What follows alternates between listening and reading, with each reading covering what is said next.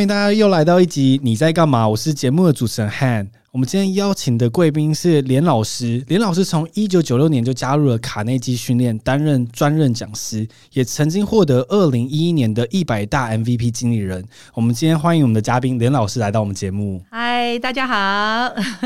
连老师，要不要先跟大家自我介绍一下？我自我介绍，好啊。呃，我是连桂慧。那我目前是卡内基训练台北区的总经理，那也是卡内基讲师、资深讲师，今年第二十六年的。哇，你刚出生吗？四岁。你泄露你的年龄？没关系，没关系。哎，那林老师，你是什么样的契机让你想加入卡内基啊？其实那时候其实是我自己觉得应该这么说，跟你有点像哎、欸，我就觉得工作好像可以看到。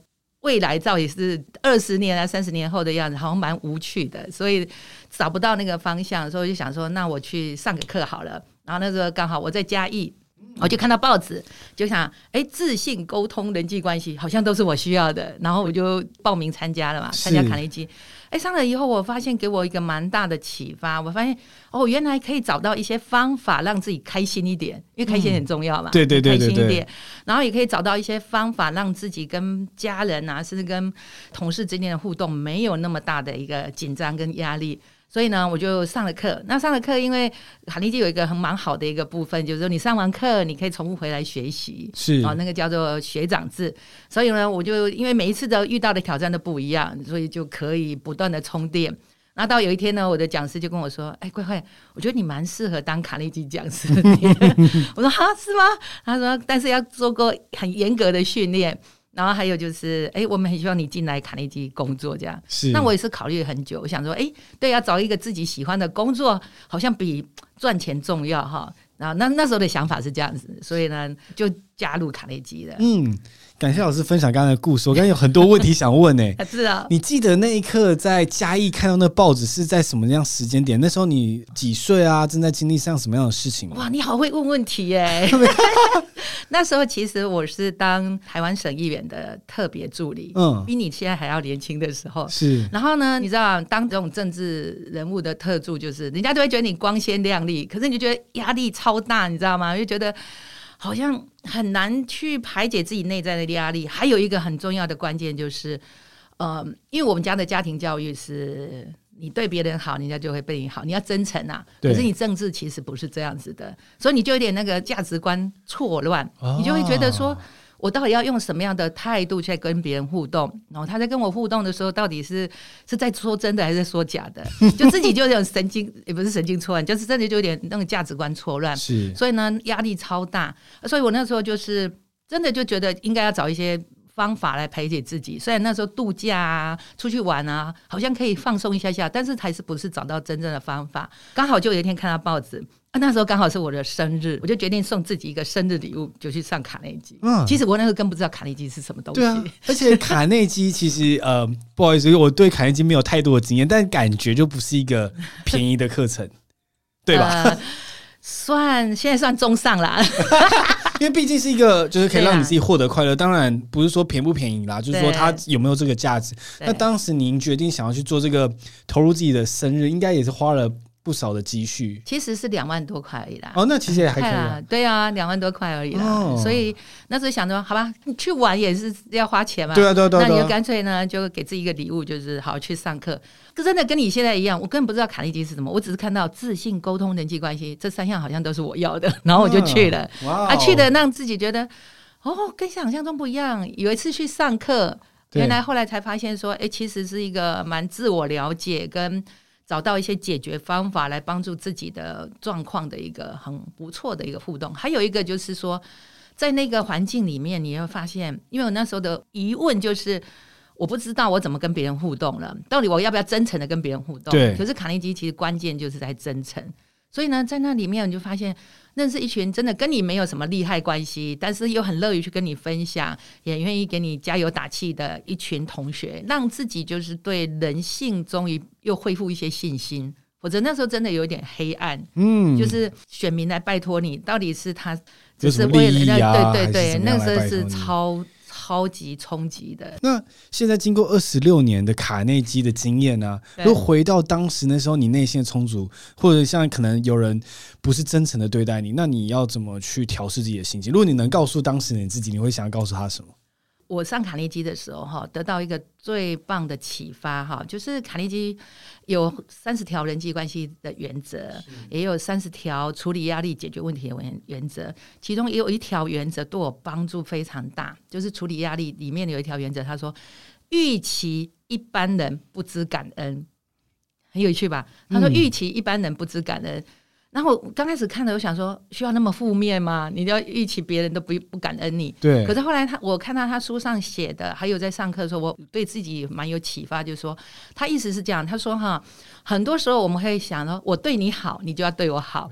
可是当当我对你好，你没有同样回报我，我自己很难过，我会觉得为什么？为什么你没有这样？反而就是对自己反而是不是那么的好的？对。然后呢，诶。卡内基先生的书上写这样说哈，其实我们是一些小人物啦，我们给别人的一些小恩小惠啊，你就期望别人要同等回报你，那不是你在自己自苦吗？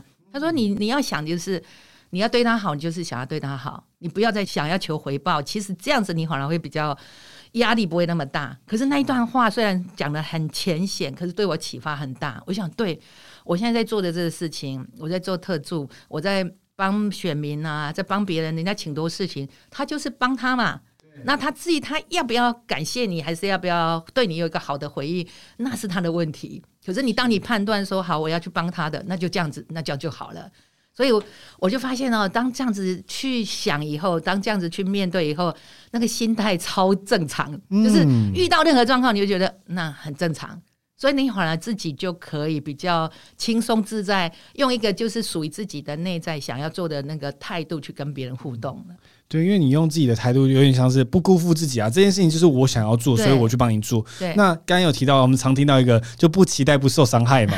那我不期待你可能对我有任何的感恩，我也不太会受到任何的伤害。对，所以就比较能够慢慢做回自己。是。就是说，因为你自己就会很清楚说，我到底要不要帮？那我要帮了就帮了。帮了以后就不再去想说，哎，帮了以后他会不会有什么样的反应啊？什么那那就不在我们的考量范围，那是他不是我了。对，哎，那我想聊一下关于卡内基。你刚刚有提到卡内基可能有这三十个方法让你可以更过得更快乐。那 可是这很多方法，就像刚刚您分享这句话，可能在很多的鸡汤的书可能都有看过。对，可是卡内基做的怎么样不同的方法，可以让你真的体会到这句话的真谛？对。其实哈，应该说我们常常很多人都会看很多书哈，看很多人都会觉得说，哎，我那我看书就好，我干嘛要上课？对，其实我刚开始也是这么认为的，因为我很爱看书，超爱看的。嗯，后来我上卡内基，我发现卡内基比较特别的一点就是说，他告诉你方法，可是他要让你在实际在教室做演练、做练习。好，让你去透透过这个，比如说我我在讲说克服压力、忧虑，哎，他我们会在教室里面会讲，哎，你的压力是什么？你目前的压力困境是什么？那你再看卡内基这些原则对你哪哪些有帮助？然后你就要在教室做承诺，就说，哎，我的压力是什么？那我打算用哪些方法来帮助我自己？然后做承诺之后要回去运用。为什么要回来分享？哦、所以你知道吗？他是要你实际的在自己的工作、生活、是学习里面实际的去用出来，是，然后呢再回来分享。然后回来分享还有另外一个独特点，就是说我除了我分享我自己，我会听到我们班上二三十个的同学的分享，他们怎么样在各式各样的问题里面，他是怎么样去解决的。所以你就好像是。一堂课就好像看三十几本书，哇！原来他是这么做的。那其实这些东西就会变成我们自己，除了我们自己，还有包括班上同学，都是可以一起来成长的一个部分。嗯、是，对，这是一个特别的。我刚才真的对于这个很好奇，不好意思，想再多聊一下。好啊，就是刚刚提到说这个成长跟学习啊，沟通。可是我会觉得有点违反直觉，因为有时候我的个性可能就是比较固执，我就是想要做这件事情。但是我可能上完这个课之后，哎，告诉我，或者是其他学员故事告诉我说应该要这样做，那我会觉得，因为我曾经有练习过这样的事情，就我可能现在很生气，那我可能需要按耐我的不好的情绪，那可能跟他好好沟通。可是我遇到一个冲突，就是这很像不是我本身会做的事情，是我经过一个后天的训练。那我会有时候会觉得很像有点失去我自己的想法的感觉。哎，你你问的都是常常有学员在问了，嗯、你在讲的时候，我在想到说，我有一次在上课，就是有关管理的课程。那因为我们第一堂课在讲说，诶，身为一个主管，你要跟同事要建立信任。那建立信任里面有一个很重要的，卡尼有九条建立信任的原则，其中有一条最多人反应的，就就做不到的，是叫做不批评、不责备、不抱怨。然后我们说三个不，你知道吗？结果呢，常常有同学就会举手说：“老师，那个三个不改一下好不好？改成四个不。”他说不批评、不责备、不抱怨，不可能啊！你们搞错。他说：“我的员工整天给我闯祸啊，我身边一堆猪队友，我不批评，的事情都搞不定。”对啊，我不知道内伤吗？就你知道，有一次我在上课，我在讲这个原则的时候，下课的时候就有个厂长。对，就跑来，他是那一种哇，就是很壮健壮的厂长，一看就知道，就是他工作经验很丰富。他来啊，他脸很臭，就跟我讲说：“李老师，你你你们是不批评、不责备、不抱怨，那根本不可能啊！你知道，你知道，你知道那个在现场在工厂，员工整天在闯祸，你讲都没没有办法讲好好讲，骂比较快，你知道吗？嗯，啊，讲完讲完以后，我就看着他，我就笑一笑，我就跟他说：那我要问你哦，如果你觉得骂有用的话，哈。”其实你可以继续骂，他就愣了，他想说老师怎么会这样回答我？嗯、我说你如果骂有用，你就这样继续骂，那当然没问题。但是如果你发现你骂没有用，你可以尝试用这个方法。好，因为很多时候不是说员工犯错啊，还是小孩犯错啊，还是同事犯错，你不要告诉他。我说要告诉他，但是你练习让自己那个情绪化的字眼。那种攻击的那种字眼呢，减少，你就会发现有不一样。因为我们常常都会先情绪说话嘛，用你看，嗯，你是猪吗？还是说你怎么那么笨呢？对，也是常常就这样子。他说：“我说你如果把这些情绪化字眼拿掉，你是针对这个事情来告诉他，其实他会听进去。可是当你用情绪化字眼先批评责备，你怎么笨啊？你怎么这么不小心啊？你怎么老是这样子？他可能马上内心就已经开始反感，然后耳朵关起来。你讲了，他其实没有听。没错。我这样跟他讲完以后。哎，他就没讲话了，就很神奇哦。隔了两个礼拜，他回来，他就跟大家讲说：“我呢，前两个礼拜才跟李老师哦在那边争论说哈，那个不批评、不责备、不抱怨，不可能。结果呢，他说这结果呢，这两个礼拜就发生这些事情。他说他真的在现场，在厂里面，员工犯错，以前是破口大骂，他现在就没有，他就说没关系，那赶快把它处理好。”然后大家觉得厂长有点怪怪的。他说他刚开始开始也觉得有点奇怪，但是他说他真的提醒说好，那我先不要情绪化的字眼、负面的攻击字眼，看有什么不一样。他说两个礼拜以后，他整个那个他们厂里面的氛围不一样。嗯、他说那今天他说今天让我最感动的是我们要赶货，有很多货要赶出来。好，然后他其实呢，以前他说他提高加班费都没有人要加班。结果他那一次呢，他说他要赶货，他一讲说，哎，这段货这批货要赶哈，那我不晓得谁可以留下来加班。他说现在所有同事都都说，哎，厂长我可以，我可以这样子。哇然后说厂长没关系，你去上课，我我可以这样。他说他第一次觉得我没有去拜托他们，他们竟然自动自发做这事。他说啊，我终于稍微了解连老师的意思。其实我们不要把情绪发泄在同仁身上，好像我觉得我是厂长，我任意而为。反而是比较员工会比较愿意跟你信的，是对。我刚才想到这个情绪化之间，他并不是舍去自己的逻辑跟这件事情的脉络，他只是把这些攻击的字眼拿掉，把这个讲话的刺伤都拿掉。对，如果你在听别人讲话，就算他没有讲任何的攻击字眼，他在讲你的作品的时候，你也会有一个保护心态起来。是啊，你就是要保护说为什么我做这件事情。所以常常在遇到这种状况下，我的做法都会是先认同说，哦，你这样做我了解了。但是我会觉得，哎、欸，可能这样子会不会有更好的结果？嗯、先去 validate 就认同他他的想法，对然后再去跟他说明说，我觉得有什么样的方式可以更好这样子。那你看你多好，你是一个很好的沟通，没 还在努力，啊、还在努力。其实像你讲的、啊，有有些人，因为卡利基像比较卡利基有条件，就叫顾到他人的面子。好，很多人其实没有人说不爱面子的。当你当直接就是批评伤害他的时候，你说后面要再跟他。得到多好的一个认同，其实不太可能。可是你看，你刚刚讲的，你刚刚的举例，你是不是先顾到他的面子？对，你先肯定他有做到，因为不会说他从头到尾都没有做得好，他一定有做到好的那一点。是，然后呢，哎，先肯定他，还是先先同理他之后，后面像你讲的，你再给他一些建议，他听进去的机会会比你直接告诉他不对要高很多。对，可是这边啊，这我们这边可能聊太久，但是我真的太有兴趣。那因为我遇到一个很这样，我会觉得是一个很没有效率的沟通方式。因为为了做一个表面称赞他，就是虽然我他真的是做的对，但其实有更多我需要跟他分享的时间。那如果我前面可能花了二十 percent 时间在跟他讲说，就是你认同你这个过过程，我会觉得有时候有点觉得有点浪费时间。哎、欸，你提的也是很多人提的，你知道？你知道我帮一家呃蛮有名的这个高科技公司上课哈。然后呢，这学员因为他们回去运用以后要回来分享嘛，哈，然后就有一个学员，有个主管就讲说，因为他们不是年终都要做考核谈话嘛，要因为高科技本来就是很高效率的，啊，他以前就是考核谈话，就是你哪里不对啊，你哪里不好啊，所以呢，你我现在给你打的考绩是怎样这样？他说他每次呢打完那个考绩那个谈话以后，大概用两三个月的时间呢修复彼此的关系，因为对方也不高兴啊，因为你都讲我哪里哪里不好啊，他说。他都花两三个月在修复关系。他说他上了卡内基，他发现考核谈话完，大概一个礼拜，两个的互动就可以恢复很好。问他你怎么办到？因为他的认为是跟你刚刚讲的一样，是他以前就觉得。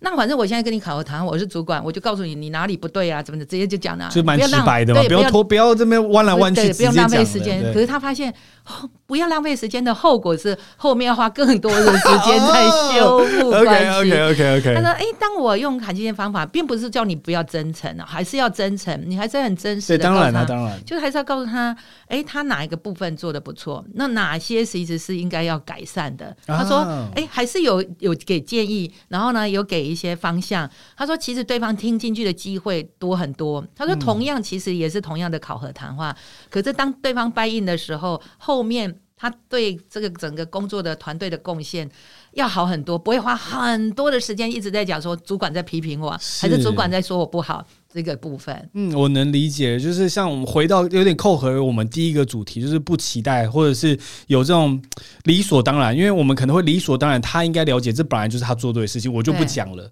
但是因为我把它当成理所当然，所以我就想说不要讲。可其实别人不知道这件事情。对啊，嗯，哇，这是一个真的是很特别的。对，我们像讲了很多卡内基，但我一定还要再问一个问题，因为刚才老师有讲到说，你在嘉义看的包子有这些特性，你就去报名了嘛？对。那您在卡内基训练也做有很多的班，我上网看到什么优势销售班啊，沟通激励班啊，高销经理人班啊，这些名词都在现在来看来是，我觉得哇，听起来很像是一个很难达成的事情。是哦，对啊，我们可不可以以一个简单像沟通激励班为例，在课程大概会长什么样子？那或者是我们现场可以有一些示范，可以让听众大概了解，因为这名字听起来可能有点远，就不知道怎么达到。达到哈，对，那真正会是怎么样子？对。哎，你问的这个班级是很多公司内训会用的课程，哦，太棒了！你怎么你怎么那么厉害啊？不是，我就想说，我就找一个最贵的，开玩笑的，我记不到价格。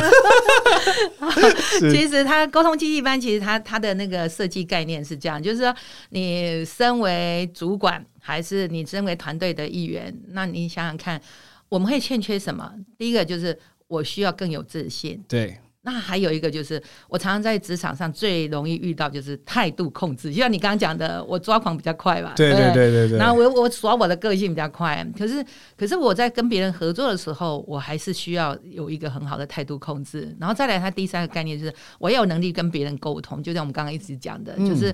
我我可能有跨部门沟通，我有可能要向上向下，甚至呢，我在家里我也需要沟通，没错。然后再来就是我怎么样有能力去处理别人的错误，对吗？你如果遇到猪队友，你怎么处理他？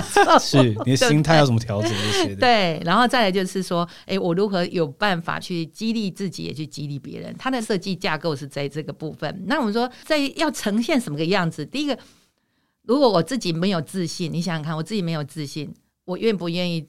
做好态度控制应该没有，嗯、因为我永远会觉得别人的错。对，只要遇到事情就会觉得是别人的错。对，嗯，而且也没有办法。我如果没有自信，我也没有办法去跟别人沟通，因为我不会主动。我会觉得你为什么不来跟我沟通？对，那更不用说你会去欣赏别人啊，你会去鼓励别人，那更不可能。那处理错误那更不用说了。嗯、所以他他他的是以自信来当基础，然后接着呢就是态度控制。那我们常常以为说态度控制。我怎么能忍呢？对，他就是很差，然后他做的那么多事，我怎么忍？后来我们发现啊，我在上这个课的时候，我有一个很大的体会。他所谓的态度控制哈，他不是先要求自己压制，控制跟压制其实不一样。嗯，他所谓的态度控制，那形容非常好，他就说哈，态度控制，他态度压制。好，你说我忍下来，我跟你有争吵，我忍下来，那个是压制。那那个压制就很像说，哦，这个起火了，你用那个灭火器把它扑灭，可是有可能它还是有火苗，它会再生出来。他说态度控制就很像你身上就穿了一个防火衣，你不会因为别人的情绪在起舞。哇，那个多重要啊！嗯、可是呢，哎、欸，他他讲的态度控制的观念哦，很特别哦。他是讲说，我要先呢去了解别人，你了解的，好，比如我了解你了，我才能够什么谅解你一些行为习惯做法，我才能够做到真正的尊重，最后才能够帮助你去改善。你看很特别的概念哦，嗯、你看，我要先了解你，了解你，哎，比如说你为什么要做这个节目对？是有人会讲说，哎，这么年轻应该要去工作啊，对啊，有收入啊，你为什么要做这个节目？可是我了解，哇，原来你是有很有理念，很有理念，很有想法，所以我就会谅解，哎，为什么你要投资？哎，做这个录音，为什么要做这个节目？我能谅解以后，我能够尊重你的想法啊。当我们在平等之后，有尊重之后，我不会用世俗的眼光看待你的时候。那真的要来帮助你，还是要给予你建议的时候，可能都是会比较是什么叫做呃温和，甚至是客观的，而不是用我认知说你应该这个年纪应该做什么，你这个年纪应该怎么做来来做。所以他讲的态度控制很有意思。所以呢，很多不管爸爸妈妈还是那个公司的团队伙伴上个课，他们说哦。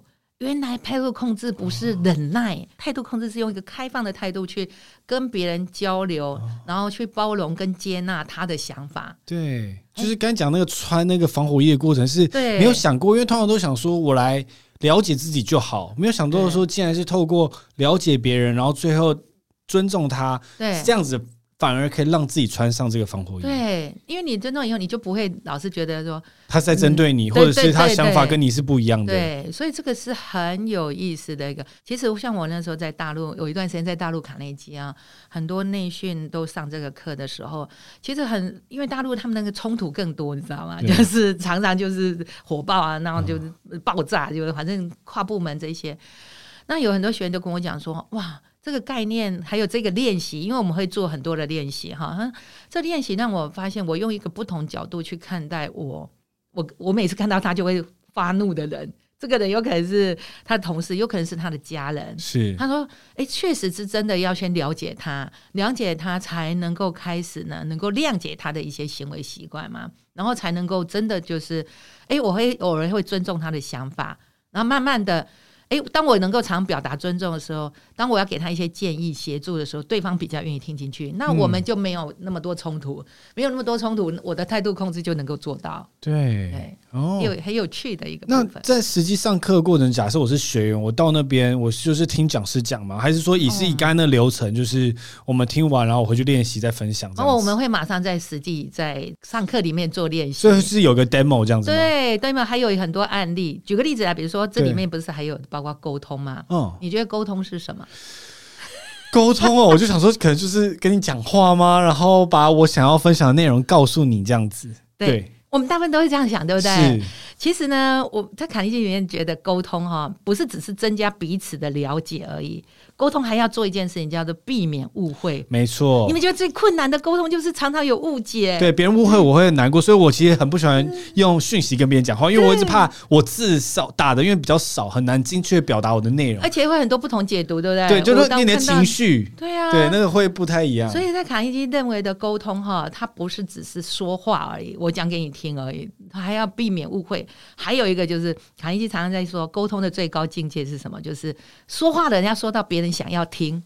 哎、欸，你不是每个人讲话，别人都想听哎、欸。是，是，是，有些人一讲话，你就是呃，就把他耳朵关起来了。对，所以说到别人想要听，所以这个要练习。可是听的人也有责任呢、欸，听也是一种沟通啊。就是听到对方想要说，就你现在坐在我对面，你很专注，你给回应，哎、欸，我可能会更想要跟你说。哦、所以他说，沟通里面其实听之外，还要还要说，两个都要去做练习。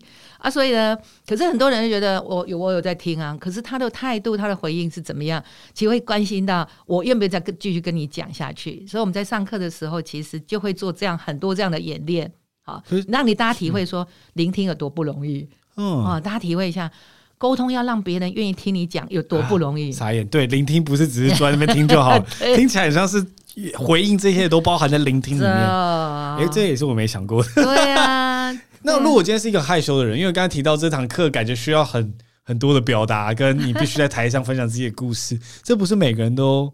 有能力做到这样子的事情，对，有些人会觉得很不容易。可是其实这个也是在卡内基过程里面一个很迷人的地方，就是很多人很怕讲话。比如我们小时候不是会被叫去演讲，对，然后就很紧张啊啊，紧张万一都忘词了以后就吓得半死，对，对不对？然后呢，结果下来可能又被老师骂了一顿，说你怎么在在在台上怎么出差错了？你可能更挫折。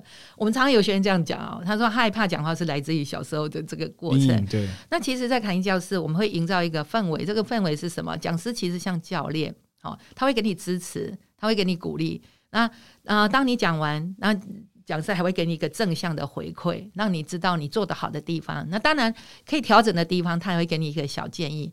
可是呢，因为在被支持的被鼓励之下，你会更有信心。你就会发现，哦，原来我的那个紧张跟我的害怕是可以降低的。嗯，这也是我们常说，他透过练习、透过引导，才能够真的让我自己更加有信心。不好意思，其实哈，像我有在训练讲师，你知道，我们常常都在讲说，像台湾讲师大概差不多加起来啊，大概有差不多一百个哈。我我有一次在跟我们另外一个讲师培训师在讨论，就是说，哎。这讲师里面啊，这一百个里面，到底有多少是天生舞台型的？就一上台就是哇，热力四射。其实没有，都是透过要透过练习的。而且人是可以透过练习去改变你的表达，是表达你自己的沟通方式，都是可以练习的。嗯、了解。可是这些过程，而且包含刚刚您提到说，您可能有带过很多的导师成为讲师，这个过程我不知道怎么去判断这个讲师有没有这个能力，因为他不像是。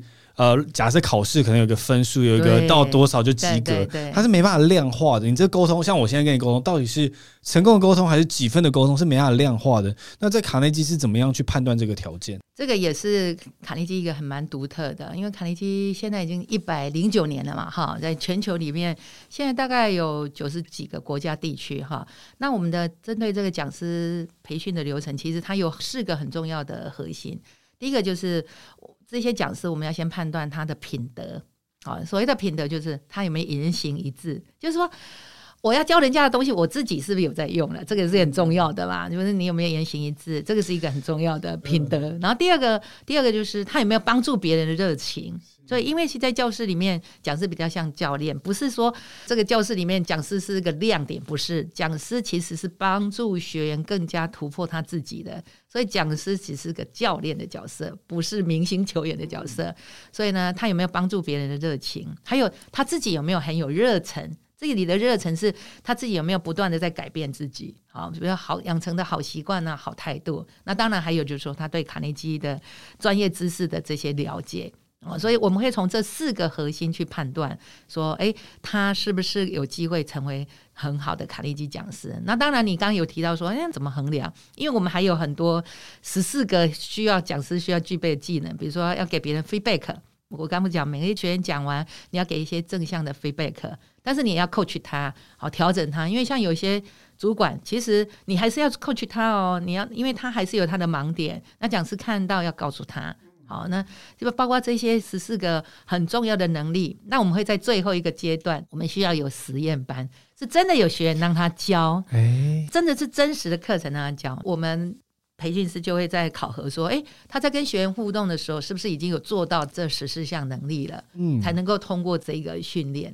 那我想问您，就是在这么多的沟通教学跟自己体验之中啊，会不会有一件事情让你觉得，我自己听起来会觉得有点害怕？就是我在看这些讲师在操作的时候，嗯，我就会心中会浮现，哎、欸，你正在使用什么技巧？哎、欸，你正在使用什么技巧？就会感觉讲话，我的认知不是这样子啊，不是应该是变成什么样的技巧正在使用中的那种感觉？我不知道您对于这样的想法有什么样的？对，他让你觉得他在使用什么技巧，那他就不会通过了。哦，因为那不是自然的啊。对对对对对对。因为卡内基本来就强调真诚啊。你如果是刻意太刻意的那种，你就知道说哦，那他是不太适合的。嗯、我们感觉出来，学员也可以感觉出来啊。这个老师对，哦、这个老师，这个老师是不是使用这种公式的感觉？对，对你如果让让学员觉得你在上公式，那学员就不会有收获了。对，那你让学员觉得，哎，我很真诚，我很愿意帮助你。那学员一定可以比较能够信任，这是一个很重要的关键。嗯、可是你如果让人家觉得说，哦，你是在做套路啊，你在那，种套板啊，对对，拼拼凑凑的、啊，那那那那学员就会觉得，那你我干嘛来这里？对对对，不看一些网络上资料？对啊，尤其现在网络资料那么丰富，没错没错。所以这个是很，你讲的是很重要关键，是他是不是能够发自内心？所以我们刚刚讲说，他的言行一致很重要。这些讲师们其实他们自己都是自己上过课，然后也。担任过很多学长，做过很多训练之后，他确实有那个真的能够帮助别人，甚至能够呢引导，让让这个班上的氛围是一起乐于学习，是啊，这个是很重要的。那老师在这二十六年来，因为其实时间蛮长的嘛，你曾经有任何就是想要离开卡内基，或者离开这种这种沟通训练的这种时刻吗？有哎、欸。我现在常常跟我们的同事，常跟我们同事 同事讲，我们同事就我就跟他讲说，其实呢，我们也年轻过啊。嗯，我说像我那种是爱变化的人，然后就很喜欢那种挑接受挑战的人。所以呢，我大概刚进卡内基大概第三年，我就觉得啊，差不多了啊。我我想觉得差不多了，对对对，那时候真的有这样感觉啊，就是然后觉得差不多了，我想离开这样子，然后。其实离开干嘛也不知道，但是就觉得啊，差不多了这样。那我还蛮感谢我那时候的主管，他有去，我用各种方法跟他提离职，每个礼拜然后发 email，然后留语音，然后当面，然后写辞职信。可是他每一次都会安抚我，然后每次都会说，哎，就会跟我谈一谈，我就好像又好一点了这样子。嗯。可有一天，他大概被我已经把第几次，我忘记是第几次的那个提提离职，他就不说话。然后呢，他就从抽屉哦，我到现在印象很深刻，他就从抽屉就拿出了，我想让他拿什么，他就拿出了我当初进来的时候的履历表，他竟然还留着。嗯，啊，履历表里面不是有自传啊，还有你为什么想进卡内基啊，反正都有这些个问题，他就把履历表还给我，他说你好好的看看你的你写的履历表，看完你如果想要走，我会支持你。好啊，那我就回去看，我想，哎呀，对哦。我那时候想说，我在想要在卡内基怎么样发展啊，什么什么什么。不过那那一次真的还蛮说，真的他让我看到回到初心。我那时候为什么想要进卡内基？其实我那时候想要卡进卡内基，就是我对人很感兴趣，我很想要帮助别人。我在上课的时候也得到快乐。我说我也很希望说我在卡内基也能够帮助学员找到他自己，然后让自己的工作生活比较开心快乐。啊，所以我看完履历表以后，我就把履历表还给他，我说我再也不提了。嗯，哎，是真的就再也没提的啊！可是也很有趣啦，就是从那时候开始，呃，他也知道说我是一个很乐意接受挑战的人，所以从那时候开始，我大概每三年就被调动一个地方。那个从台南，然后到高雄卡内基，到台北卡内基，然后调上海卡内基，然后调苏州卡内基，然后又调回来台北，然后又调回高雄，然后后来又调杭州卡内基、苏州卡内基，就这样子。嗯、哇，真的是，所以就是。就后来呢，有一天呢，我们我们老板黑幼龙黑老师就跟我讲说啊，桂慧，你几乎把华文卡内基都打卡成功，每个地方 你都招过。啊，后来我其实我蛮感谢黑老师，我就跟黑老师讲说，黑老师我很谢谢你。还好你每隔两三年就给我调动啊，不然我应该早就走了。对因为因为每个地方你要管理那个地方，一定有不同的挑战，你要教学也会有不同的体验嘛，所以你会让自己就哇，原来不断的在更新，不断的在做突破。嗯，那你有曾经就遇到比较？个人的问题就像是你在教学上，哎，怎么帮助他都帮助不了，就自己比较受挫的时候，那你是自己怎么去处理这样子一个比较负面的情绪？因为在卡内基这二十六年来，虽然一直以这种就是自我成长、跟快乐、跟沟通为例，但是一定会遇到很多负面的时刻。那你自己是怎么样排解？这个还真的蛮重要的哈。其实，嗯，我记得有一个美国我们卡内基有一个资深的讲师哈，他讲了一一段话。我那时候还是菜鸟讲师，是吧？他刚好来台湾，然后充电的时候，他讲了一段话，这段话对我影响蛮深的。他说：“哈，卡内基教室很神奇，其实学员进来教室哈，他什么都不做，可是他愿意呢做九个礼拜，好都在这个教室里面都没有缺课，他也会有收获。我当时想说，怎么可能？你让他什么都不做，他就会收获吗？可是真的就有遇到这一种，像你讲的啊，我我那时候记得，我那时候在苏州卡内基，然后那时候昆山，昆山不是有很多台商吗？没错。然后那时候我在昆山上课，就是公开班。就有一个学员，他也是台干，他们公司哈，反正他是 RD 的那种这个主管，然后他们他们的处长很棒，就是都让他们能够来上卡内基，就上公开班。可是他都一直抗拒，就抗拒，就抗拒，就不要。可是排到最后一梯次，他不得不来了，可是他还是不要来。然后，那他他他就跟他们处长讲说：“哦，卡内基没有用啊，为什么要我上课啊？人们是不可能改变的啦，对不对？因为他每次开会都在骂人，可是他真的专业能力超级强，真的。”然后他们处长因为上过课，他很了解，他就跟他讲，他也很了解他的个性。他经常跟他讲说：“你不能因为没上课哈，你就批评说这个课没用。你如果有办法哈，这九堂课都去，都在那边待着，然后呢，你回来跟我讲没有用，那我我就认同你没用这样。哎，他就真的就就像跟处长打赌一样，说好，我就是去。哎，他其实就是来踢馆的，你知道吗？他第一堂课自我介绍，你看多妙。他自我介绍就说。我跟大家讲啊，我是被我处长逼来的。哦，他跟我说哈，我不能说没上课就批评卡内基没效，但是我就要来证明说卡内基是没效的。因为压力很大哎。他这样一讲嘛，所以我呢是来混九个礼拜的。他就这样讲。下面呢，我们下面所有同学就愣住，你知道，这个人在讲话太直白了吧？这样子，结果呢，所有人就看说老师怎么回馈他，怎么回应他。啊，我就跟他，我真的很真诚啊，我谢谢你告诉我你真实的想法。啊，我觉得你真的也很不容易，真的愿意来这边待九个礼拜也很不容易。我是讲真的，我想我如果是他，我可能也觉得很难过。这样，哎、欸，他第一堂课他就想，嗯，我这么负面，老师还给正向回馈。然后呢，第二堂课又来了，一上台分享就讲的，我是来混的、啊。我因为我们那天在讲说你的关键时刻影响力很深，他说没有什么影响我很深的，我就是来混的。我说，对你来混的。那你可不可以呢？告诉我你怎么混到现在的一个关键的一个点啊？然后啊，他就开始讲，可是他故事很棒啊，很精彩啊。第三堂课又来了，又是这样。他每次开场就讲我是来混的。那反正我现在就把他当做说，你如果愿意待在那边九个礼拜，我也支持你的，就。就没想到他第四堂课他回来他讲，他说啊，今天呢，我处长经常跟我说我变了，因为。他说他不自觉的，他们在开会的时候，他以前是马上劈头骂人，因为讨论这些研发的事情很多，真的是下面人更不一定做那么好。他说那天他是第一次没有骂人，可是他自己没有自觉，是处长说：“哎，你有改变，你刚从头到尾都没骂人。”他说：“我刚没骂人吗？”他说：“对，你刚刚没有骂人。”他回来就讲说：“看起来好像有一点点改变了，但是我跟老师讲，我还是要来继续混下去。”我说：“好，欢迎你继续混下去。”可是他就这样待过了九个礼拜，毕业典礼的时候他就讲。他说：“坦白讲呢，我刚开始就觉得我已经这么老了，因为快要六十岁，我已经这么老，有什么可以改变？然后我发现，确实有一些东西，我如果调整一下，我好像也不会一直血压高啦，因为他常气到血压高。是，所以这个是大概是我印象最深刻，就是，哎，确实你会不知道说到底怎么帮他。”但是呢，包容他、谅解他，其实是有帮助的。嗯，在这学的技巧中啊，有一本书，我有跟刚刚老师分享的故事，感觉有点共鸣啦，就是在。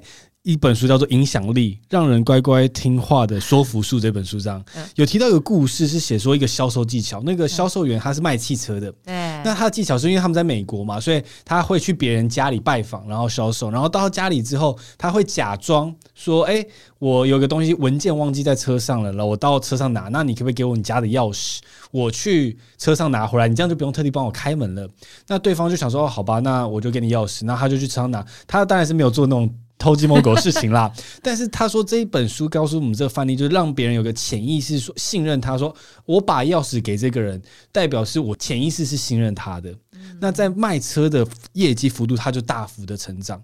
那这时候我就想说，哎，这很像是一个技巧，有点像刚才的沟通，就是我可能不骂人，我理解，就是它是一个技巧，让别人更能听我的话。那可是我就会遇到一个困扰，就是这很像是利用人性的某一种。弱点或者是人性的特性，而去让他做我想要做的事情。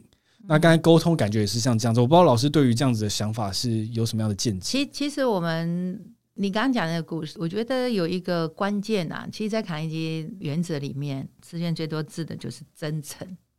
其实你做任何的事情，如果你没有真诚，你觉得对方会不会有察觉？还是会有察觉？也许你现在这样子做，可能好像代表说，哦，对方是有信任你。但是如果当我的出发点不是真诚的时候，其实很多东西是不会有信任产生的。所以我们在卡尼基的原则里面，我们常常跟同学讲，比如说一到九建立信任的原则里面，没有一条原则是要求别人做，全部都是从我们自己出发。比如说你，我刚刚讲。不批评、不责备、不抱怨，是要求自己。好，第二条原则叫给予真诚的赞赏跟感谢，是真诚。你要感谢跟赞美别人，是你真诚，而不是要交换条件的。好，所以所有他都是发自内心，就是我从我自己做起，然后我真诚了，我才能够去影响别人。嗯，好，所以不是说，哎，我我学到某些原则，我就把它用在你身上，然后得到我想要的东西。那其实可能第一次有用。就只是人家不会发现说，哦，原来你是在操纵摆布我。所以呢，你知道卡内基的人际关系有三个阶段，第一个阶段叫做建立信任的人际关系，我要有信任嘛。第二阶段是我要赢得他由衷的跟我合作，哦，不是因为我职位比较高，还是我比较凶，你得跟我合作，而是什么叫由衷？就是你是发自内心愿意跟我配合，而不是因为我 push 你，我强压你，你才跟我配合。然后第三个阶段才是。改变别人态度不会引起反感，有些时候你是要 coach 啊，你需要给建议，但是你你在 coach 你给建议的时候，对方不会反感，那个才是真正的影响力啦，嗯、真正的领导力。所以他是有这个部分啊。跟老师在分享过程中，其实有点鸡皮疙瘩，因为我觉得你哦，帮我解决我这个困扰。因为我在读这本影响力的书，其实我心中看的是觉得有点鸡皮疙瘩，因为他做了很多的实验去了解人怎么 click，就是人会因为什么事情去动作。嗯、那我看到就觉得哦，有点负面，因为可怕我竟然利用这些技巧来赚取什么样的利益，我觉得很可怕。所以感觉老师刚才跟我分享说，这真诚让我了解到，其实沟通并不是那么不好的，你去学习什么沟通，但出发点是。内心真的是真心的想要做这件这件事情，不是只是想要利用你而已。对，因为你如果只是想要利用对方，你也很累吧？对啊，对啊，就是要想说我要用哪一条，我要 发哪一招喽，那种感觉，那个那个 很不好，那个自己都不开心，对啊，更不是那么开心，所以。其实很多学员为什么会觉得说，哎，来上卡内基还蛮开心，蛮有方法的。一开始有些人是可能是公司派来，有些是家人建议来的。他就觉得我为什么要？我又没有问题。是是你是觉得我沟通有问题，你才叫我来上课吗？都是会有一些负面。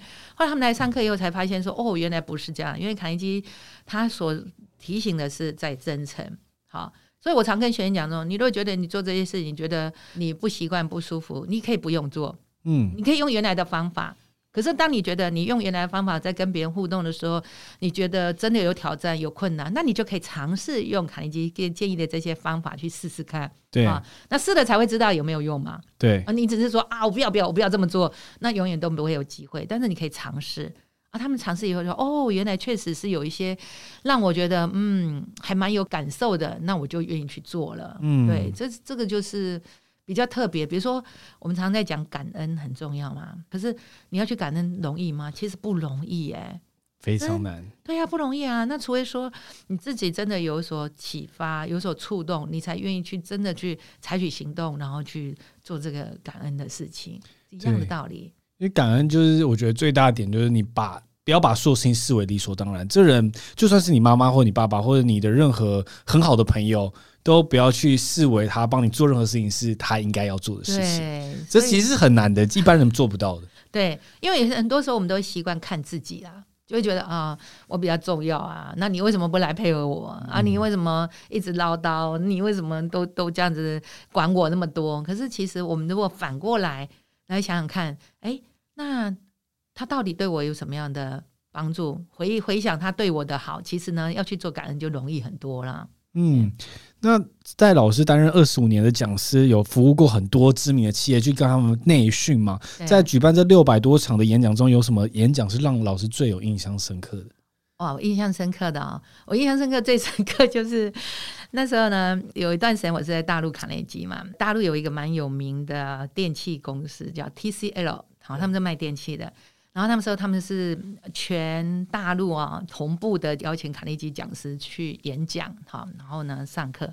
那那时候我被分配到是走东北三省，就从哈尔滨上完，然后呢就去长春，然后到沈阳，然后到山东济南，就等于是这样连着这样。我那一次的演讲让我印象超深刻的，你知道吗？因为你知道他们东北人就非常的非常的。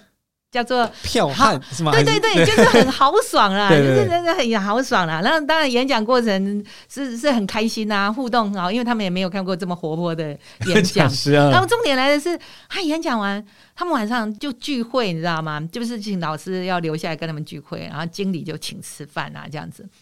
然后呢，我去之前就有人告诉我说：“哎，林老师，我跟你讲哈，你去东北哈，你千万不要说你会喝酒哈，要不然哦，他们太酒量太好。”我说：“哦，好好，我知道了。”这样子，那本来也确实啊，你要上课，你不能不可能去。结果呢，我到了那个东北三省，那个第一站就是哈尔滨，然后哈尔滨晚上啊请吃饭，然后他们就经理说：“哎，林老师啊，那个我我们都喝白酒啊什么。”我说：“哦，不行，我不会喝酒这样子啊。”然后他就说：“我们哈尔滨啤酒还不错啊，你要不要喝喝看？”哦，哈尔滨好像也可以尝试，而且没尝试过啊，感觉蛮好喝的。就没想到啊，就一到了以后就开始轰，你知道很多人这样轮流来给你敬酒，然后尤其他们是用白酒敬你的啤酒，你知道吗？我就喝到第三杯，我就想我不行，我就跟他讲说，哎、欸，我有点酒精过敏，我不能喝这个这样子。然后我就讲他们太，好，林老师没事，你就你就喝果汁。我想喝果汁总可以吧，哈。然后呢，果汁到了以后。他又来了，他还是用白酒敬你果汁，你简直要撑死，你知道吗？你想到我这个还没有上课演讲，没有没有怎样，结果可能就课后，对对对，这简直是一种状况。可最后发现说，他们真的是一个很很豪爽、很有趣的一个部分。那个冬天去演讲，想说到了东北三省应该可以看到雪吧？就竟然我到哈尔滨、长春、沈阳都没下雪，就直到我到了济南那一站，我要上课演讲，结果呢就下大雪。就我就重感冒了哦，就是真的蛮严重，可能冷到了。可是我要演讲啊，因为晚上咳到不行。可是很神奇啦，就是到了那个现场，我就不咳了。肾上腺素，肾上腺素，对对对对，不咳了，就讲了。然后呢，中场有休息，你知道吗？就是演讲了，就开始咳啊，咳到跟课的那个讲师都吓到，想说林老师你还可以活着吗？我说可以可以，然后赶快猛灌水，然后又开始上课的时候，又开始讲的时候，又没事了。哇，那一次真的印象很深刻。可是呢，后来呢，给个回馈，济南那边的主管就跟我说：“林老师，我好佩服你的专业哦，因为他有看到了，他我以为他没看到，他就说我佩服你的专业。我看到你是身体不舒服，可是你在上课在演讲的时候，你让我们看到就是你真的是用你的活力来激励我们。嗯、他说你真的做到你今天的主题激励，那次印象超深刻，超深刻。嗯，那刚才有提到，刚才课后像很多学员想跟老师。玩闹吗？还是更熟？因为在这沟通的过程中，其实心灵上会很贴近啦。那有没有遇到一些学员，他们可能课后会太来跟您？交流这样子，然后你是怎么处理这样子的一个关系？对，如果像演讲完，他们都会留下来问一些问题，那我们能够能够当场解决，我就会当场解决。那不行的话，我们就会留下讯息，嗯、然后留下电话，留下赖，让他能够去问。是是是，其实我们还是很 open 的，希望能够帮助他解决他，因为那个问题太多了。对，也不是当下一听完就可以解决。对，因为有些是亲子的，有一些是感情的，那有一些我能够当下问，能够解决，当然就能够协协助。他那不行的话，反正就是留下讯息，然后他们就会打电话来，我们就会花时间。哦、你讲到这个，真的有一个，应该说上完课毕业一段时间了，他有一天他就 FB 私讯我，他说他遇到感情的问题，就是就是哇，我连 FB 私讯老师都有会看，对对对，他就说他遇到感情问题，然后女朋友要跟他分手，交往很多年，因为我那时候是在。大陆，那我要翻墙才能够，你知道，我要翻墙才能看 FB 的。可是我我就真的这样陪他大概半年，就是他只要有问题，他就很 down 的时候，他就会 FB，然后就会写出他的心情，然后我就会回复他。有些时候我是电话，有些时候就是在 FB 这样回复他，然后就这样真的陪他走过了半年以后，然后真的就站起来，因为真的八年的感情，你说说断，他都会觉得。最重最大问题是他会怀疑自己，我是很哪里不好。那其实你要让他知道，说其实不是你的问题，而是就是两个不合，分开就分开。你你还是要祝福他，因为他有很多负面想法，他觉得我以前对他那么好，怎么怎么样。我说，其实你应该要祝福对方，你能够祝福对方，你才能够让自己站起来。啊，不过很开心呐、啊。半年后他站起来了，然后这个过程里面我觉得很开心呐、啊。就是到现在他还在常跟我分享，他交女朋友会跟我分享，然后呢，然后呢结婚跟我分享，我还去他还特别邀请我回来参加婚礼，哦、然后呢有小孩也跟我分享，然后现在小孩一岁多，也是整天都发照片给我给我看，这样哦，我因为蛮高兴的，尤其是我去参加他婚礼的时候，他妈妈特别来跟我。就是敬酒，他就跟我说：“林老师，谢谢你那时候在大陆，你竟然还还一直在支持他，给他鼓励。我知道说他那一段时间太黑暗了，嗯，可是他只信任你。我觉得真的很谢谢你能够这样子帮他走过来。我说：哎呀，这个其实是他愿意提出来，其实表示他想要去做改变嘛。嗯，因为有些人其实他遇到问题，他不愿意提出来，对，你不愿意提，你根本不知道怎么帮助他。我说，其实我还蛮感谢他愿意提出来。”他信任我，那那我们当然愿意去帮他。嗯，对，我觉得这也很扣合我们今天主题，就真诚。就你真诚是为了他好，所以你愿意做这件事情，也不是你的义务范围内。然后他跟你分享，然后他也有点像求救了啦，因为毕竟对外去讲了自己很黑暗，因为很不容易啊。男生你要承认说你在感情上是失败的，然后承认自己说这个自己真的现在很很难过，可能也找不到一个可以谈的。嗯，那其实卡尼基讲师都有这样的能力，我们都很愿意去支持，然后甚至协助了。嗯，那我最后一定想问的跟关于卡内基问题，就是您曾经获得全球八十五个国家只有两个人获得年度风云业务经理这个殊荣啊，在全球那么多业务经理之中，你觉得你是什么机会让自己脱颖而出的？其实这个应该要感谢台湾卡内基。为什么？嗯、你知道台湾卡内基已经三十一年嘛？可是他已经连续、哦、跟我差不多大，三三了哦。三十五了，三十五年了，已经三十五年了。卡内基，可是呢，我们连续呢，那三十年都是全球第一，很强吧？嗯，对。这个在卡内基全球卡内基也是觉得是一个奇迹，因为台湾就这么小小的一个，竟然可以做这个全球第一。那所以其实我那时候是因为在台北担任区总的工作，那。我我觉得有一个蛮特别的哈，就是我们卡内基的人同事啊，都蛮全心投入。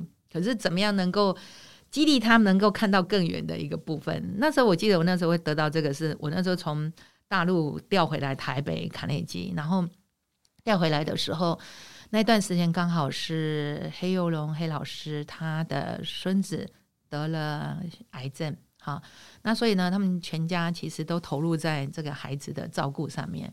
那那时候我就跟我们同事讲一段话，我说其实大家都很想要帮忙，可是一定不知道怎么帮忙。我们现在最好的帮忙就是把自己的事情做好。我们最好的帮忙就是，哎，让黑老师他们都没有后顾之忧，就是我们的工作都一直很顺利。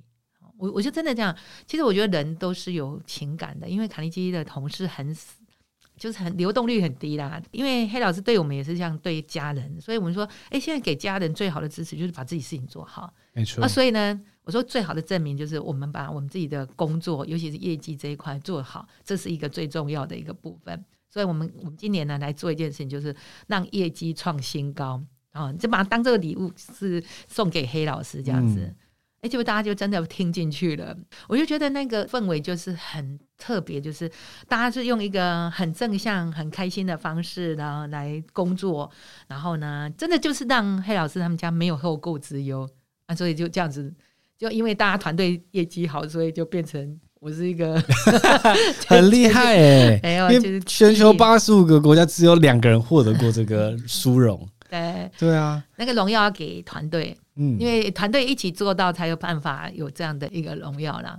大家现在在讲到这一段，大家都会觉得蛮热血沸腾的，就是说，一直打拼，对，一直打拼，然后真的就没有什么其他的叽叽喳喳的事情，真的就是全新的，就是哎，好，我们朝那个方向前进，然后让黑老师他们不用担忧，因为很大部分很多人就觉得说，哎，主管呢、啊、还是老板不在，我们大家就松懈，可是我们是反过来是，主管不在耍飞一下，对 对对，订 个下午茶，对我们反而是，我们好像是哎，主管不在，反而是更加让他放心。嗯，那刚好老师这二十八年来都其实一直在说好话的力量嘛，后来有出一本这样子的书，是什么样契机想要写这本书？其实说好话的力量，我那时候刚好要调大陆卡内基，我每天都有在 FB 都有一段话啊，一段话，我有追踪，啊，你有追踪啊，真的，我有一段话，然后那那段话就是一些感想，有时候。带人的感感想，有些时候是上课听到学员的感想。可是其实呢，我那时候会做这个事情，会会每天一段话，其实是有个缘由的。那个缘由就是有一次有一个学员老板，他就跟我说：“李老师，我要派一个人来上课，这是我的最资深的同仁。可是我要跟你讲。”他是是我是我给他最后的底线。我说为什么？他说，我这个同事呢，人他们太负面了。团队有个 FB 群，他常常在那个群里面，常常就发表负面讯息。啊，比如说他就会这样写：有人呢很机车啦，所以害我今天又要加班这样子。就是说，其实他很愿意帮别人，可是他全部都是用负面解读。啊，就是有人白痴，所以呢才会闯祸。那我要跟他擦屁股。他说。他已经，他一种负面已经让整个团队氛围很不好。也就是说，他其实做了很多事情，可是没有人要感谢他。为什么？因为他觉得你每次都用这种语言暴力，让呢，他在这样跟我讲的时候，我那时候才开始注意到说，哎，真的，FB 上面真的很多人是会负面的哈，对，会影射啊，还是骂老板，还是骂同事，哎，对对，呃，指桑骂槐，指桑骂槐，对对对对。所以呢，后来我我我就我就我就觉得，那我要提醒我自己，我后有可能也会这样，所以我那时候就要求我自己，我每天呢睡觉前我要正向结束今天，就说我今天其实遇到还是会有一些顾问题啊，比如顾客的问题啊，同事的问题，但是我都要把它正向的结语，所以呢就写写写写到已经，我那时候是从二零哎二零一零年。嗯，哎，好像二零一零年了，对对对，二零一零年开始写，然后写写写，然后结果呢，我们就出版社的学员就跟我说：“哎，林老师，你写那个真的还不错，哎，蛮有激励性。”我说：“其实写给自己看。”后来我就分享给群主啊、学员这样子。他说：“哎，那你可以写一本书。”哎，我说：“我没有时间写，因为我那时候常常在出差，常常要大陆团。”他说：“你用录音的，你就说故事，你就你就录音，然后我们帮你打字出来。”我说：“他这样也可以写书。”他说：“可以。”我就是，所以很妙，你知道那本书的产生，很多时候是在饭店哦录音的，很多是在火车上，很多是在那个各个地方啊，就是那个高铁的时候啊，因为那时候我是台湾大陆两边跑。结果后来呢，很很有趣哦，你知道，那个书一开始呢，它其实有一个光碟，有一个录音档。出版社老板就说：“哎、欸，林老师，那个讲故事的那个语调还蛮有趣的。”他说：“其实我们可以附加当赠品这样。”可是后来发现不行。他说：“老师，你的背景音太多了，还 有火车我的声音啊，还有鸡叫的声音啊，这样子。”所以呢，他就他就说：“那个只有后来只能好像十，我忘记了，好像十个可以用而已。”是。所以我的第二本书，他就说：“林老师，麻烦。”你录音的时候，在安静的地方，好吗？就这样来的。哇！所以它是一个教学，就是你说在台湾的一个教学的一个纪念吧。嗯，其实那时候是这样子想法的。哇！其实老师出这本书的时候，当时就做了 podcast，很有趣，真的跟你一样，就是录音，对，把它录起来。嗯，那在这本书上有提到这个说好话的神奇力量嘛？那你自己会觉得说说好话跟做自己会不会对立？嗯，这个问题是好问题。其实不会对立啊。其实我我们常讲说，沟通其实是让对方听懂为主吧。对，不是我只是想要我说什么而已。那你说好话，其实应该这么说，就是说，呃，你如果负面的说跟正向的说，哪一种你会比较轻松一点？其实有些时候你负面说，好像当下觉得。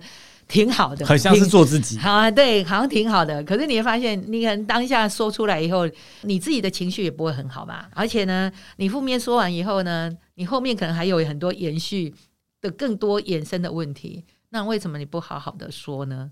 你知道有一天呢，我们同事就讲一句，他说：“哎，嗯，我们刚好在上课内训，那就问说，哎，影响你很深的一个人是谁啊？什么什么这样？他就讲说啊，影响我很深的人是连老师。我说为什么？他说。因为林老师，你记不记得你刚回来台北的时候提醒我一句话，就是正向表述很重要。因为有时候这是个习惯，你知道吗？比如说同样一件事情，你如果要负面表述跟正向表述差很多。我其实我已经忘记了，忘记这件事，但是他还记得。他说：“哦，你知道，好像我都会觉得我是在同理别人。比如说有人讲说，哦，今天下雨哦，路上很很塞车啊。哦，对呀，你知道吗？我。”我也觉得哦，今天实在是有够倒霉的啊！下雨天啊，我路很滑，什么什么，就是这种负面的那种。对，他说他最常做这种事情，就是给别人负向的支持。他觉得他觉得是一个、哦、是你说下雨天，然后他就这样讲说，对对对对对。哦 okay、然后为什么我会 coach 他啦？但是为什么跟他讲说要正向表述？就是我们有个同事，嗯、然后呢，他就是要给客户一个影印的文件，是。可是他因为他早上没有印，然后下午要印的时候，刚好我们的印表机就刚好故障、啊、故障之类的，嗯、所以他得要去 seven 印嘛。那这不是一个很正常的事情。然后我们这个同事就说：“哦，我等一下那个印表机没修好，我要去 seven 印。”我们他们的回应有很多种嘛。可是呢，我们这个同事就跟他说。哦，好可怜哦！你怎么还还印个东西，还得要走到 seven，听起来好像在支持你，对不对？但 是错误的负面。对，我一听我就我就跟他讲说，请你正向表述。而且其实如果是那个人，我想说，靠，我已经要去印了，你还跟我说，我就越想越苦。对，是不是这样子？对啊。所以我就扣紧他，我说，哎，你可以正向表述吗？你可以跟他讲说。哇，赶快去那个，只要花两分钟，因为我们楼下就 seven，还可以顺便买杯咖啡。对对对，我说你赶快去，然后顺便帮我带杯咖啡上来啊，这样子，他是不是也很开心去？可是你这样这样跟他讲，你会发现他脸整个就皱起来，真的真的觉得自己很可怜。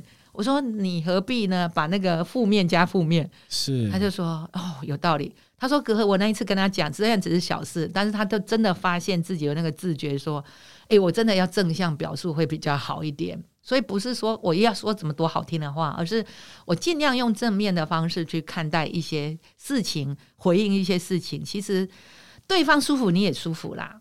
嗯，我了解，因为我最近其实自己有在练习一个，就是像冥想的这个过程。那它其实有帮助我，就是我能理解到，哎、啊，我现在有个情绪来了，我观看这个情绪，嗯、然后不去跟他起舞。对但有时候我觉得遇到一个困难是。可是我会觉得这情绪是不是真正的是我自己？就是我我看到他，但哎，我好，那我不要起舞。为了一个像刚才是说好话了一个好的一个沟通过程，但是我遇到困难会是说，我看到那是我真正的个性啊，我在避免做真正的自己，我会有这样子的冲突，就有点像是我为了想要说好话，但有点委曲求全的感觉。嗯，那你就不要委曲求全啊。就是还是表达自己想说的内容。对啊，我我常常讲说，常有有学员也会跟我讲说，老师，那我如果要这样，会不会太委屈自己？我说，那你就不要委屈自己啊。你如果觉得哪一种方式比较好，你就去试哪一种方式。我说，从来不是，比如说谎话还是正向表述，从来不是委屈自己，而是我可以尝试不同的方式。那你觉得哪一种方式对我跟别人互动会比较舒服自在？那就是一个最好的方式。我就是不要勉强自己，但是也不要苛待自己啦。嗯，我觉得那个是一个很重要的关键。我觉得刚才我听到最棒的地方是去尝试，因为很多人不愿意去尝试。像我自己是尝试了这两种方式，我发现我比较喜欢这个。对，那这就比较适合我自己。对啊。但很多人就是我就是这个个性啊，我不愿意去改变或尝试。是是，对。所以不要有些人就觉得说，哦，这样子太为为难我自己。我说那你就不要为难你自己啊，你干嘛为难你自己？但是你可以去试啊。好，比如说我用这样的方式说，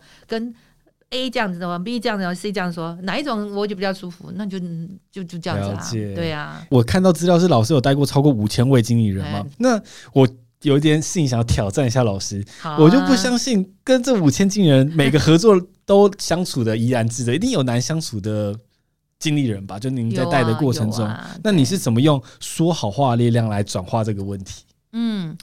我觉得一个蛮重要关键哈，我们还是要回到我们的初衷啦。就是说我到底在跟别人在互动的时候，我自己想要的一个部分是什么？我想要去做的事情是什么？这是一个很重要的。我我记得你你刚刚讲说难相处了，真的有啊，真的真的是有，对啊，因为那么多人嘛，对，真的是有。如果我们回到我们自己说，说我当初为什么想要去帮这个人，还是我当初为什么要教这个课，那就是就容易很多。我现在很喜欢把那个事情都把它简单化，就是不要把自己复杂到让自己困在这里面。啊、对，像有啊，我们也会有遇过那一种，就是你想要帮助他，哈，然后呢，哎，可是他就觉得说，哦，我不需要，我现在这样就好了，我我只要回家看书就好了，我不需要。对啊，那也是他的选择啊。但是呢，我们常讲说，在持续学习跟放弃之间，我说放弃就。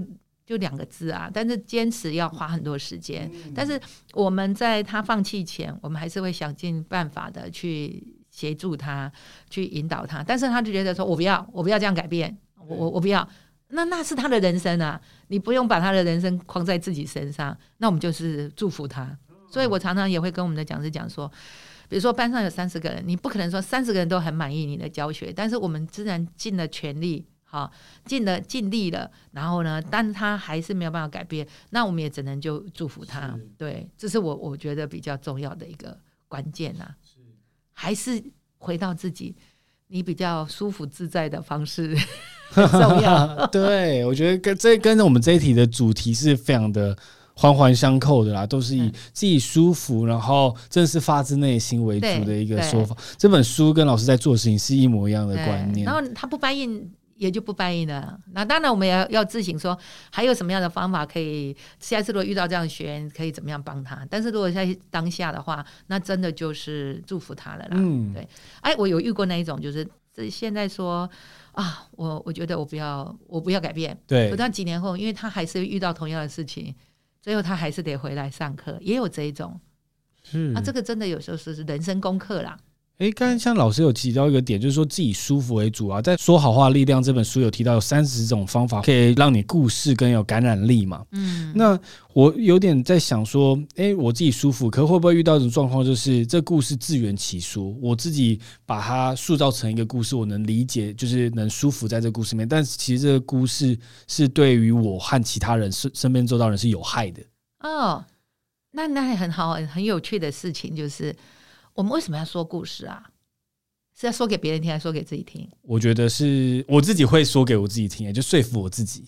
哦，这样子啊，就是我们大部分在说故事的时候，嗯、因为都会有双向的嘛，就是你要说给别人听，对当然也说给自己听。对，就说完之后自己会听到，对对对对，自己也会听到。但是说给自己听之余，一定是想要去说服，还是跟别人沟通会比较重要嘛？哦、所以，所以重点来的就是。就像我们沟通，我们说沟通也是以对方听懂为主嘛。说故事也是啊。如果你在说的时候，你就发现对方根本不感兴趣，还是他根本不在意，你就不要说啦，干嘛再说下去？是，那这样就不会是陷入说自圆其说的一个部分，因为表示说你在说这个时候是别人是没有感受的。那你你这种没有感受的，别人没有感受的东西。你就不要再说了。嗯，其实你在讲故事的时候，刚才讲的重点，其实你是要观察对方。是啊，在每个受众的时候，其实你要用不同方式去表达，对，不是一成不变的同样的故事一直不断的在讲。对对，然后呢，我觉得啊、哦，我自己自我感觉良好，我说的挺好的。对，可是人家呃，你怎么又在说这个了？那这种你就可以收掉，不用再说了。那我们今天也聊了很多，我们从卡内基啊，然后一直不断聊到这说好话的力量。其实老师都一直扣合同样的一个价值观在跟大家分享啦。那我觉得今天虽然我们讲了很多卡内基的内容，但是我觉得其实我比较想要表达给大家是，沟通其实是需要学习的，并不是说哦天生就是会讲话，这就代表你会沟通，并不是这样子。那我们也不是说哎一定要去上卡内基的课，只是我们只是觉得他的这个观念啊，这想法是可以让大家去了解的。对，对，那是不管是你想要看这本书，或者去上这课，或者是上网看资料，也可以学到这件事情。我们都觉得是一个很棒的一件事情，对，都很好啊。那对听你的节目也是一个学习啊。对，我也希望大家可以多来听这一集。那我们今天感谢连老师的时间哦。接下来我们有些固定的问题会问每一位受访者。好啊。那您最常反复读的一本书是哪一本书？我最常反复读的，其实跟我现在在教学还蛮有关系，对我自己也蛮有受益的。卡内基有一本叫做《如何赢取友谊，影响他人》，你很有趣吧？对，他要让你赢取友谊，但是又能够发挥影响力，你看对吧？他那本书里面，其实为什么我喜欢？因为我喜欢看故事，是它里面全部都是故事。它虽然有讲到说卡内基的原则，但是他都有举很多很多实际的案例，这些都是发生在学员身上的案例。那我觉得。很好看，每次我都会觉得对自己很有帮助，然后对学员，像里面有提到，我刚不是讲说不批评、不责备、不抱怨吗？它里面就有一篇很短，但是呢很有意思，叫做《父亲的备忘录》，他是一个爸爸写的，他就说早上他的孩子起来的时候，他就嫌他动作很慢，嫌他呢弄得脏兮兮的，他就一直在嫌弃他的小孩，然后呢他出去玩，小孩出去玩又弄得脏兮兮的，他都是在嫌他。他说他整天都在嫌他的小孩，可是晚上的时候，他孩子呢就走到客厅，然后他又觉得他小孩又要干嘛了，然后你要干嘛？就他小孩子过来是亲他一下，嗯，然后他就睡觉，看他小孩子睡觉的样子，他就觉得很很难过。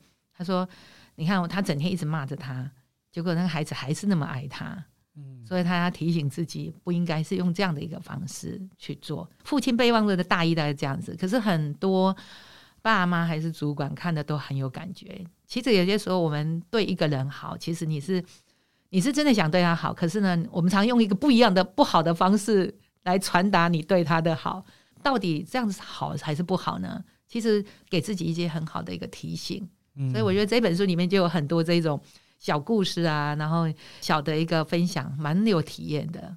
是，谢谢老师的分享。那老师最喜欢的一部电影是哪一部？哎、欸，我最喜欢电影就是那个《春风化雨》哦，你看过吗？我有看过，我看过。对，罗宾是在是老师的一个，对对对对，他是不是？我有点忘记，可以稍微跟大家分享为什么老师喜欢这部电影吗？因为它里面他就讲到罗宾威廉斯那个老师，他用一个很不一样的方式在教孩子，就教这些学生就是怎么样学习文学，教教这些学生怎么样去体验生活。哦、我觉得他是用一个不一样的方式，就不是自私的方式在生活着，还是自私的方式在看待自己跟别人。我觉得这个是我非常非常喜欢，而且每次看都会觉得挺感动的，嗯、就是就说。人其实有很多种嘛，就是我们要选择怎么样的方式去引导别人，还是影响别人？那他就讲到语言的力量，其实就是可以去影响别人。改变世界的一个部分。嗯，对。他是不是有一段是在草皮上课，然后还有什么哦、oh,，Captain my Captain 之类的 一段？那对，对，他就有很多不同的教学方法，对，就是很因材施教啦。我觉得我们以前的时代是因为工业化时代嘛，所以我们必须以同样的方式教育每个人。但我们现在到了资讯时代，其实我觉得也很认同刚刚老师讲的，就应该要去看这个人的特质是什么，然后再去因材去调整内容。对，所以我现在反而很能够。感受什么叫因材施教？真的不同的人，不同的方式，你要用不同的方式去跟他沟通，嗯、跟他交流，甚至呢跟他引导，都是一样。不过对员工也是一样啦，对我们的家人啊，对你的朋友，其实都是不能说用一个方式去跟别人互动。没错。对那如果老师可以回到大学毕业那一天，你会想告诉自己什么？我会告诉自己，好好学习，好好工作，好好生活。为什么？我觉得生命太短了，太短了。可能这几年遇到蛮多很年轻的学员，还是比较年轻的朋友就，就走了。你就觉得生命太短了，你就好好的活在现在的当下。然后，不管是跟谁在互动，你就好好跟他交流。然后，你如果有机会学习，就好好的学习。然后，好好的吃饭，好好的睡觉，好好的玩，就是让自己好一点。因为。或你就会发现，当初很生气的事，你现在回想起来，真的也没什么啊。嗯，你有没有发现？你就回想说之前啊，当初很纠结的事情，现在回想起来也没什么。可是我们为什么当下会那么纠结这些事情？可是对自己又没有帮助。可是当真的你生命要终点的时候，你会发现这些一点都不重要啊。你好好的、开心的，这还是最重要的事情。对。像刚才老师分享到说，上台演讲小时候是很紧张的嘛，对不对？对。其实也都可以透过刚才老师分享这个 mindset 去处理这种问题，就是它其实是一个你人生中很短暂的一刻，根本微不足道，你不需要把这件事情想的那么重要，你犯错又不会怎么样。对。那你就是好好去体验它。像我每次把我们的访谈，我都会把跟来宾的访谈当做我可能这这整个节目的最后一集。哇就是这是我们最后我最后是跟一个来宾这样子那么深刻的聊天，嗯、那会是怎么样的一个过程？对啊，说你很棒啊，你 你你每次都在享受幸福，你就是最后一刻嘛，可能是最后一刻。我觉得不，每个人如果生活都是这样，可能会更好一点啦。你不会觉得哦，今天礼拜一要去上班，这可能最后一天上班了，你可能。